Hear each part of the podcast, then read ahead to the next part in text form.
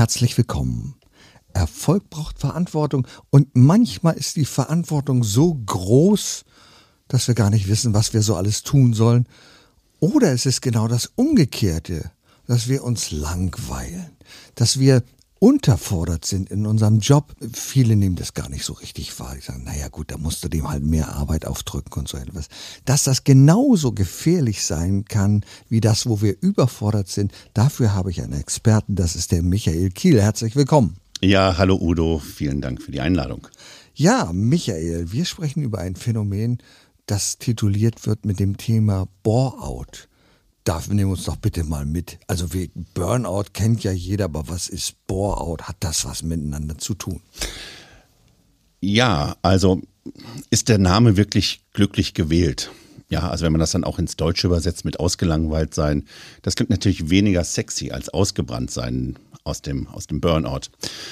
Was den Bore-out im Prinzip ausmacht ist, oder wie man den Bore-out beschreiben kann, ist, das ist eine Unterforderung, sowohl quantitativer als auch qualitativer Art. Das heißt, entweder ist nicht ausreichende Arbeit vorhanden oder Qualifikationen und Anforderungen an den Job gehen auseinander.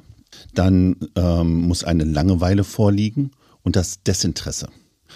Und ähm, Peter Werder und Philipp Rotlin, zwei Schweizer Unternehmensberater, haben diesen Begriff vor ungefähr 15, 16 Jahren geprägt. Ja, also Bore-out hat mit Sicherheit nicht den Stellenwert, den es momentan eigentlich haben sollte. Denn der Bore-out ist weiter verbreitet, als viele Unternehmer und auch Arbeitnehmer glauben. Und meine These ist, Bore-out ist kein Luxusproblem. Jeder sollte sich darum kümmern oder zumindest wissen, worum es geht. Mhm. Das, ist, das ist spannend. Also ähm, wir kennen das ja in vielen Unternehmen, dass die Leute sagen, oh, der steht kurz vor dem Burnout.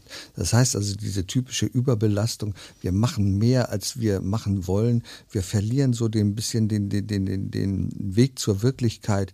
Wir sind einfach nur erschöpft, kommen nach Hause, kümmern uns um nichts mehr und sind einfach nur noch fertig. Und hier ist es genau umgekehrt der Fall. Wie, wie kommt es dazu, dass wir so ein Burn, äh, Bore-out erleben im Unternehmen? Also interessanterweise ist es ja so, dass die Symptome des Bore-outs denen des Burnouts identisch sind. Also diese Erschöpfungszustände, Probleme, Magen-Darm, Konzentrations-, Schlafstörungen, Kopfschmerzen, Rückenschmerzen, ähnliche Symptome wie die beim, beim Burnout. Unterschiedlich sind natürlich, wo kommt es her, was sind die Ursachen. Und das kann vielfältig sein. Zum Beispiel, dass man in einen Job hinein gepresst wurde oder hinein verantwortet wurde, den man eigentlich gar nicht haben möchte. Und das kommt ja häufig vor, dass die Familie, das Umfeld sagt, lern mach doch das, das und das. das mal, genau. Ja, also bei mir war es, lern doch Bankkaufmann, das ist was Solides. Ja, ich habe das, hab das gelesen, du bist ja Bankkaufmann, hat äh, europäische Universität, BW, europäische BWL hast du studiert. Ja, genau. Also ich habe mal BW, europäische BWL angefangen zu studieren. Ich okay. habe auch die Klausuren geschrieben und dann kam es tatsächlich so, dass ich einen Chef hatte, der hat von 7 Uhr morgens bis 20, 21 Uhr abends gearbeitet und hat das auch von seinen Mitarbeitern eigentlich verlangt. Dann hat er irgendwas verkehrt gemacht. Ja. ähm, auf jeden Fall war da nicht mehr viel Zeit zum Studieren und das Studium zu Ende zu bringen. Okay. Und ähm, ja, irgendwann habe ich es dann bereut. Ich habe danach ich habe dann irgendwann doch nochmal angefangen zu studieren und habe das Genau, du bist Master of Science. Und das ja. hast du von 2017 bis 2019 gemacht, richtig? Ja, genau. Also da war ich schon aus der Firma oder aus der, aus der Finanzindustrie besser gesagt raus. Ich hatte den Bore-out und ich habe mir gesagt, ich möchte jetzt erstmal was machen, was ich schon immer mal tun und zu Ende bringen wollte. Und das war eben das Studium. Okay. Und dann habe ich halt mich umgeschaut, was interessiert mich, was möchte ich gerne machen. Kommunikation war schon für mich immer ein wichtiges Thema. Und dann bin ich auf den Masterstudiengang Kommunikations- und Betriebspsychologie gestoßen. Mhm. Ich habe mich beworben, war einer von 50 ähm, Studenten, die von der Fachhochschule Wien, der Wirtschaftskammer Wien, für ein Fernstudium Studium angenommen wurden. Und ja, ich habe ein bisschen länger gebraucht als die Regelstudienzeit, aber ich habe mein Studium auch abgeschlossen. Oh, das ist doch nicht schlimm. Also das heißt, du hast nur gründlich studiert, kann man sagen. Ja, genau. Ja. ich kenne das auch. Ähm, ich habe ja nach meiner Berufsausbildung als Krankenpfleger irgendwann noch mal studiert, Wirtschaftssozialwissenschaften. Und im ersten Semester habe ich sage und schreibe 14 Scheine gemacht. Und dann habe ich meine Kommilitonen angeguckt und gesagt, bist du bekloppt? Und ich habe gesagt, wieso? Man kann doch um 7 Uhr anfangen zu arbeiten, weil das mhm. kannte ich natürlich. Ich habe um 6 oft meine Schichten begonnen, ja. habe gedacht, naja, was soll ich hier rumliegen im Bett? Ich kümmere mich um diese, aber das hat sich geändert. Also im Laufe des Studiums, du weißt, dann gehst Ruhe. du so ein bisschen, bisschen mehr Ruhe kehrt ein und du sagst, na ja, muss das so sein? Also ich habe in der Regel Studienzeit studiert, aber nicht mehr so intensiv hm. wie hm. zu Anfang. Das ist schon spannend.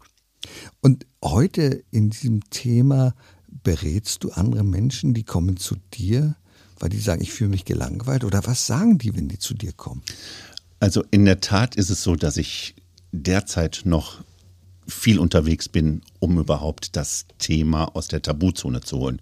Und es ist ein Thema, das weit unter dem Radar von Unternehmen, selbst von Arbeitnehmern, die betroffen sind, der Politik, den Gewerkschaften, den Krankenkassen, weit unter diesem Radar fliegt.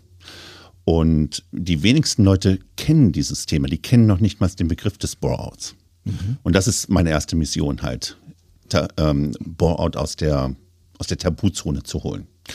Und dann gibt es natürlich schon ein paar Unternehmen, die davon gehört haben und sagen, Herr Kiel, wer weiß ich denn eigentlich, ob ich Leute in meinem Unternehmen habe, die Bore-Out gefährdet oder vielleicht auch schon einen Bore-Out haben?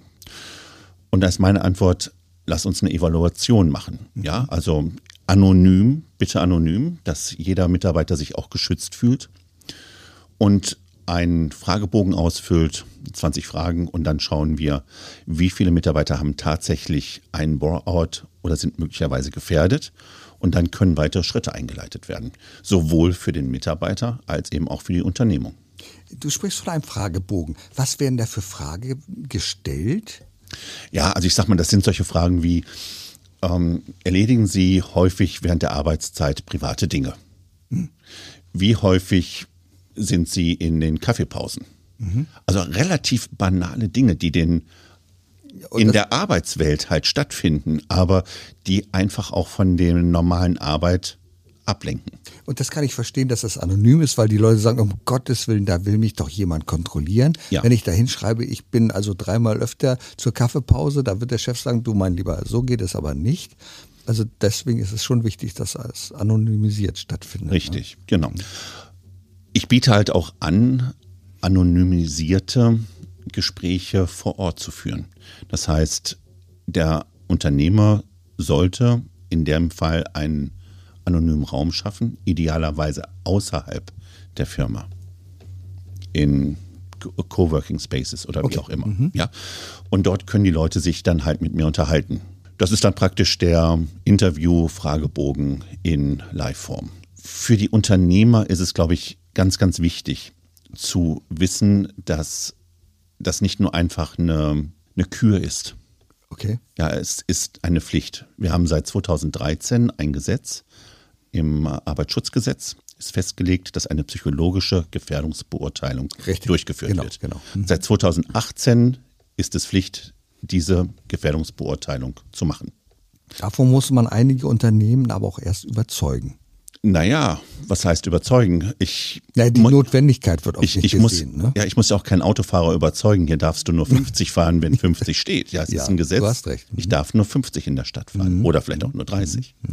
Das heißt, Viele Unternehmen wissen noch nicht mal, dass es dieses Gesetz gibt und dass seit fünf Jahren die Durchführung Gesetz ist und es erledigt werden muss.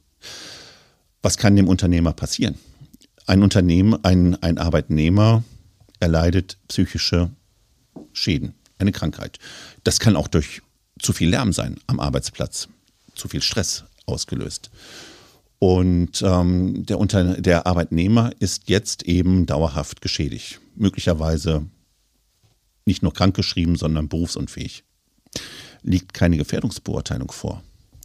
Sind hohe Geldstrafen bis hin zu Freiheitsstrafe bis zu einem Jahr fällig. Mhm. Und das wissen halt viele Unternehmer nicht. Dass mhm. hier eine Verpflichtung besteht. Und es ist ja nicht nur der Bore-out, es ist der Burnout, es ist Stress, Depression, alle psychologischen Erkrankungen. Und wir wissen ja nun auch aus der Krankenstatistik, dass die psychologischen Erkrankungen stark auf dem Vormarsch sind.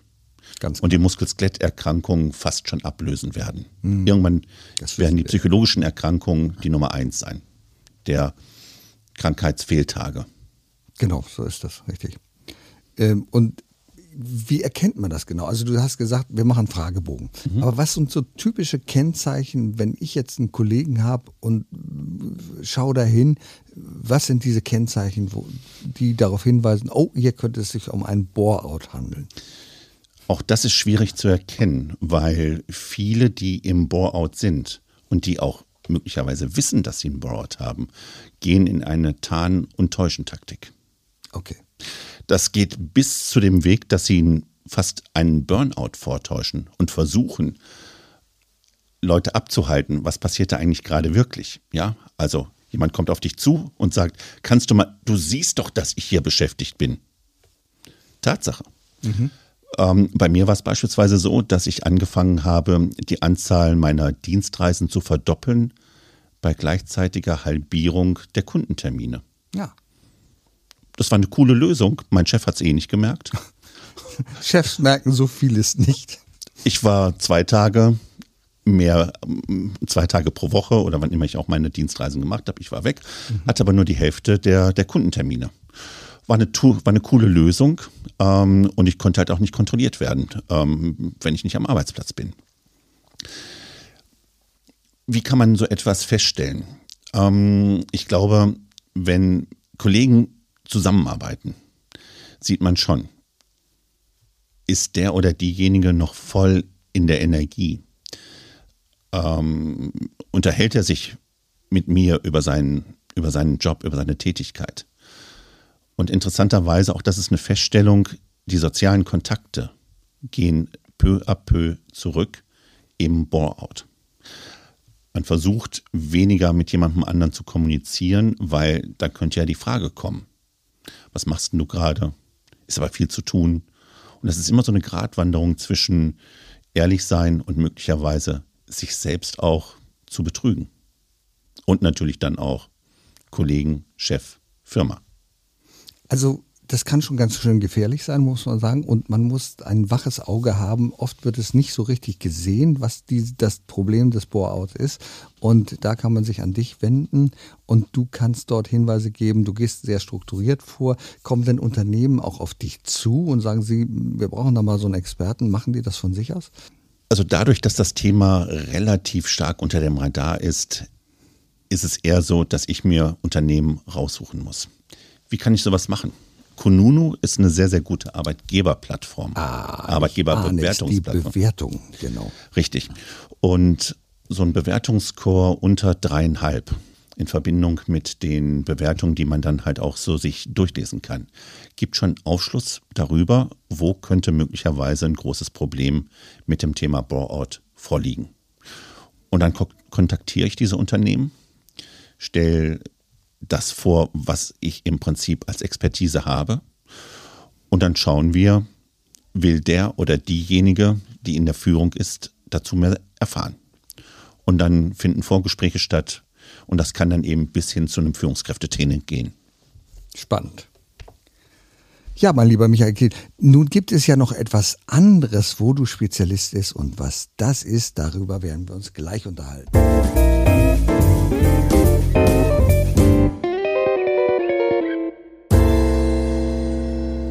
Ich kenne ihn aus der Schule als den Dirke Weltatlas. Aber es gibt ja noch einen ganz anderen Atlas. Und ein Atlas hat in unserem Körper eine ganz entscheidende, tragende Rolle. Erzähl uns doch mal, was es mit dem Atlas auf sich hat und was du da machst. Ja, Atlas einmal das Schulbuch und eben auch Atlas der Titan, der eine tragende Rolle hat. Und davon abgeleitet wird der erste Halswirbel Atlas genannt, weil er unseren fünf bis sechs Kilogramm schweren Kopf trägt. Ja, und wenn der Atlas nicht mehr richtig sitzt, dann kann es zu ganz, ganz vielen gesundheitlichen Problemen kommen. Aber wie kann das sein, dass der nicht richtig sitzt? Der ist da oben drauf, der kann sich doch gar nicht, der kann sich natürlich bewegen, aber wieso sitzt der nicht richtig? Das würde ich jetzt gerne mal wissen. Genau, das kann viele Ursachen haben. Zum Beispiel die Geburt.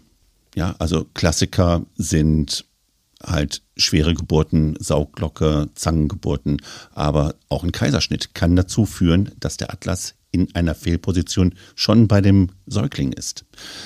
Schlafgewohnheiten. Bauchschlafen ist wirklich Gift für die richtige Atlaspositionierung. Und es können Kleinigkeiten im Alltag sein. Man tritt mal ins Leere, stolpert oder eben auch der Klassiker an der Ampel stehen und jemand übersieht dich, fährt dir hinten drauf und schon kann der Atlas in der Fehlposition sein. Ja, das kennen wir aus den, äh, genau wie du sagst, da fährt jemand hinten drauf zum und man prallt auf einmal nach vorne und nach hinten und das kann ich schon verstehen, genau. dass diese Kräfte, die da wirken, doch äh, sehr entscheidend negativ sich auswirken können. Klassisches Halswirbelsyndrom. Halswirbelsyndrom. Genau. Und es kann sein, dass man das sofort merkt, es sind Schmerzen da und die Schmerzen enden vielleicht in Kopfschmerzen, vielleicht in Schulter-, Nackenschmerzen. Und es kann genauso gut sein, dass es über Monate, sogar Jahre gut geht. Und dann auf einmal fangen diese Schmerzen an. Und dann weiß man gar nicht, wo kommt denn das jetzt her? Nur würde der Laie ja sagen, da gehe ich halt zum Arzt, ist ja klar. Mhm. Und so, wo gehe ich denn hin? Ich gehe doch zum Orthopäden. Oder ich gehe zum Chiropraktiker. Und der Chiropraktiker, was macht der? Der packt den Kopf und renkt den wieder ein, was ich ganz fürchterlich finde, weil das geht nicht immer so gut. Und du sagst, ich kann das auch, aber ich mache es ganz, ganz anders. Wie machst du das? Als Atlas-Genetiker. Nee, als Atlas Energetiker. Energetiker, genau. Ja, ganz richtig, wie du schon sagst. Also die Orthopäden und Chiropraktiker, die renken ein. Oder es werden beim Osteopathen gedrückt, gequetscht, wie auch immer. In der Atlas-Energie arbeiten wir mit energetischen Schwingungen. Das heißt, während der Patient oder die Patientin vor mir sitzt, habe ich meine Mittelfinger am Atlas, an den Wirbelfortsätzen des Atlas und kann über Impulse die Wirbelsäule in eine Schwingung bringen. Das heißt, der Patient, die Patientin sitzt vor mir und ist in einer leichten Schwingung. Wir sprechen da von einer Amplitude. Und diese Schwingung überträgt sich auf die Hals-Nacken-Muskulatur. Und das ist eigentlich das Entscheidende. Die Hals-Nacken-Muskulatur, die Bänder, die Sehnen, Faszien sind die Träger des Atlas. Und sind dafür entscheidend, sitzt der Atlas in der richtigen Position oder in der falschen Position. Und wenn die Muskulatur, die Nackenmuskulatur entspannt wird, kann der Atlas auch wieder in seine ursprüngliche Position zurückfallen. Und was viele nicht wissen und interessanterweise, was ich festgestellt habe, auch viele Ärzte nicht wissen, ist, dass es eine, eine Verbindung gibt zwischen Atlas und Lendenwirbel. Mhm. Wir sprechen da vom Wirbelreaktionsgesetz. Das heißt, der erste Halswirbel, der Atlas und der fünfte Lendenwirbel stehen in direkter Verbindung zueinander. Und wenn der Atlas schief sitzt, sitzt der fünfte Lendenwirbel in, die, in der gleichen Richtung schief, führt dazu, dass das Becken schief steht und eine vermeintliche Beinlängendifferenz eintritt. So, und der Orthopäde sagt jetzt vielleicht, na, da legen wir mal eine Einlage in die Schuhe und dann ist das Problem behoben. Und das bitte nicht tun, weil das ist eigentlich, also für mich ist es schon fast Körperverletzung, weil ein ungesunder Zustand wird durch eine Einlage eher noch unterstützt. Es hilft nicht. Bei einer Atlaskorrektur mit der Atlas-Energie kann ich den Atlas richten. Ich richte den fünften Lendenwirbel und damit ist auch die vermeintliche Beinlängendifferenz ausgeglichen. Und ähm, das tut überhaupt nicht weh. Im Gegenteil, die meisten meiner Klienten, die zu mir kommen, sind in einem fast trance-ähnlichen Zustand und sind danach energetisch auch richtig gut aufgeladen. Ist das etwas, was man nur einmal macht oder muss man diese Behandlung in Abständen, in Intervallen nochmal durchführen? Wir sprechen halt von Muskulatur. Und wenn du ins Fitnessstudio gehst und möchtest aussehen wie Arnold Schwarzenegger, musst du mehr als einmal gehen. Ah, das verstehe ich, ist klar. Hm. Jetzt werden wir nicht zehn Jahre brauchen, aber sechs Behandlungen brauchen wir halt schon. Okay. Und zwar drei, vier Behandlung, äh, Misshandlung, nein, drei bis vier Behandlungen natürlich. Behandlung wäre besser als Misshandlung. Ja, um den Atlas, um die Muskulatur zu lockern und dass der Atlas korrigiert ist. Und dann zwei, drei Behandlungen, um diese Korrektur dann zu stabilisieren.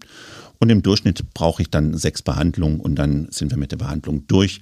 Und das ist ein Zeitablauf, ein Zeitfenster von ziemlich genau zwei Monaten. Mhm. Das ist cool. Aber das kann man ja nicht einfach so machen, weil man, sondern braucht man eine Aus, Ausbildung dafür. Und braucht man auch eine Heilerlaubnis dafür oder ist das nicht erforderlich? Eine Heilerlaubnis ist nicht erforderlich. Und die Ausbildung, ja, also es gibt das Lehrinstitut für Atlas Energie in Bad Saro bei Berlin, wo ich die Ausbildung gemacht habe. Mhm. Und dann gibt es halt ein Zertifikat und das Lehrinstitut für Atlas Energie ist eine vom Land Brandenburg anerkannte Lehreinrichtung. Okay, okay. Ausbildungsstätte, ja. Mhm, mhm. So eine Ausbildung wird man natürlich auch nicht nur an einem Wochenende machen, sondern das braucht sicherlich schon ein bisschen länger. Und es braucht mit Sicherheit eine ganze Menge Erfahrung, die du dann in der Praxis umsetzt. Da kommt jemand zu dir und du schaust dir den an und sagst, hm, hier glaube ich, müssen wir etwas tun, oder? Genau. Also Erfahrung hilft natürlich und mit jedem Patienten gibt es immer wieder auch neue Erkenntnisse und neue, ja, ähm, neue Dinge, wo man sagt, wow, das hätte ich jetzt nicht erwartet. Und ähm, die Ausbildung dauert neun Monate, ist eine kombinierte Ausbildung aus Online und Offline. Und während der Offline-Ausbildung arbeiten wir halt auch tatsächlich schon mit echten Klienten. Und ja, je mehr man Atlas-Behandlung durchführt, umso einfacher wird es, umso ähm, interessanter wird es auch. Ich hatte vor einigen Monaten einen jungen Mann in der Praxis, 19 Jahre, und hatte einen Tremor, zitternde Hände. Hm. Und die Fachärzte haben ihn im Prinzip schon aufgegeben. Und ich habe ihn über seine Mutter kennengelernt, die gesagt hat, es ist eine Kaiserschnittgeburt und er, äh, der schläft gerne auf dem Bauch. Also schon mal zwei Faktoren, die eigentlich dafür sprechen, dass ein Atlas-Fehlstand vorliegt. Und wir haben in sechs Behandlungen geschafft, dass er komplett zitterfrei ist. Das ist ja irre. Komplett. Ja, irre. Mhm. ja. Noch ein paar Nebeneffekte dazu. Der junge Mann war in der Schule. Das war es die letzten paar Wochen, Monate in der Schule. Und hat gesagt, von der ersten Behandlung an war seine Konzentration, die über viele Jahre nicht mehr da war, voll zu 100 Prozent wieder da was er eigentlich gar nicht so erwartet hat. Das war nicht sein ursprüngliches Ziel, zu mir zu kommen. Und das war das Erste, was eingesetzt ist, dass er nach einer Behandlung gesagt hat, ich weiß nicht, was du gemacht hast, aber ich bin so konzentriert bei der Sache, das habe ich jahrelang nicht erlebt. Das ist ja unglaublich. Nun wissen wir ja, dass viele Mediziner oder Fachmediziner immer auf ihr Fachgebiet schauen. Und äh, wir wissen, dass viele Orthopäden, äh, die schauen eben auf die orthopädischen Auslösungen, Hüfte und ähnliches. Nur hast du mir gesagt, es werden Einlagen verschrieben. Wenn jetzt Menschen zum Beispiel sagen, mit Hüfte muss was gemacht werden, kann das auch mit dem Atlas zusammenhängen, dass man da was ändern kann? Ja. Wenn das Becken in einem Schiefstand mhm. ist, ist logischerweise auch der, Ober, der mhm. Oberschenkelknochen liegt falsch in der Pfanne. Ja. Mhm. Und das kann dann über die Zeit eben zu schweren Hüftschäden führen oder auch Arthrose. Klar. Und in solchen Fällen ist es immer ratsam, erstmal zu schauen, kann da möglicherweise eine alternative Methode helfen. Es gibt eine Aussage, dass 80 Prozent der Bandscheibenvorfälle in Deutschland nicht zwingenderweise operiert werden müssten. Und das ist eine hohe Zahl. 80, Sehr hohe Zahl. 80, 80 Prozent, ja. ja. Aber eine Operation ist natürlich auch eine wirtschaftliche Sache für den Arzt, fürs Krankenhaus. So. Mhm, ganz klar. Ja. Mhm.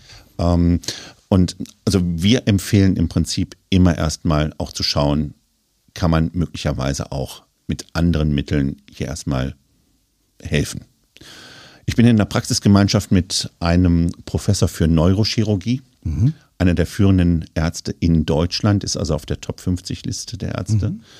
ähm, der mir sehr, sehr viele Patienten auch vermittelt, wo er einfach sagt, da operieren wir noch gar nicht. Ja, also ein Arzt und deswegen kann man auch die Ärzte nicht über einen Kamm scheren. Wir haben in Deutschland Ärzte, die durchaus auch mal sagen, wir versuchen erstmal einen Weg, der nicht in der Operation unbedingt enden muss. Mhm. Spannend. Also, ich habe wieder etwas gelernt. Ich habe wieder sehr viel gelernt, dass es alternative Methoden gibt. Wir kommen, wir müssen nicht immer gleich die klassische Schulmedizin bemühen. Wir müssen auch nicht immer gleich zum Skalpell oder Messer greifen, sondern schauen doch einfach mal, was möglich ist. Du bist der Spezialist für zwei Gebiete, Bore-out und Atlas Energie. Jetzt, wenn Menschen sagen, das will ich auch mal probieren, wo erreichen die dich? Genau, also für die Atlas Energie in Bad Homburg habe ich meine Praxis. Mhm. Und zum Thema Bore-out über meine Webseite michaelkiel.com. michaelkiel.com. Und äh, da kommt man aber auch an die Atlas-Energie heran in irgendeiner Form. Das ist die atlas-energie-hg.de Seite. Wunderbar, lieber Michael, ich danke dir für diese Information. Wieder eine tolle Zusatzinformation, wie ich mich optimieren kann oder wie ich besser werden kann, wenn ich Probleme mit mir rumtrage, wo andere sagen müssen, naja, also da muss doch operiert werden, da muss doch dieses gemacht werden. Du hast entsprechende Alternativen dafür. Ich danke dir sehr. Vielen Dank für die Einladung, Udo. Danke. Erfolg braucht Verantwortung. Der Podcast von und mit Udo Gast. Sie brauchen einen echten Mutmacher und erfahrenen Business Coach, der mithilft, Ihr Unternehmen sicher und wirksam nach vorne zu bringen? Und das auch in Krisenzeiten? Dann schreiben Sie jetzt an Udo Gast. Aktuell gibt es noch einen freien Platz. Die Kontaktdaten finden Sie in den Show Notes.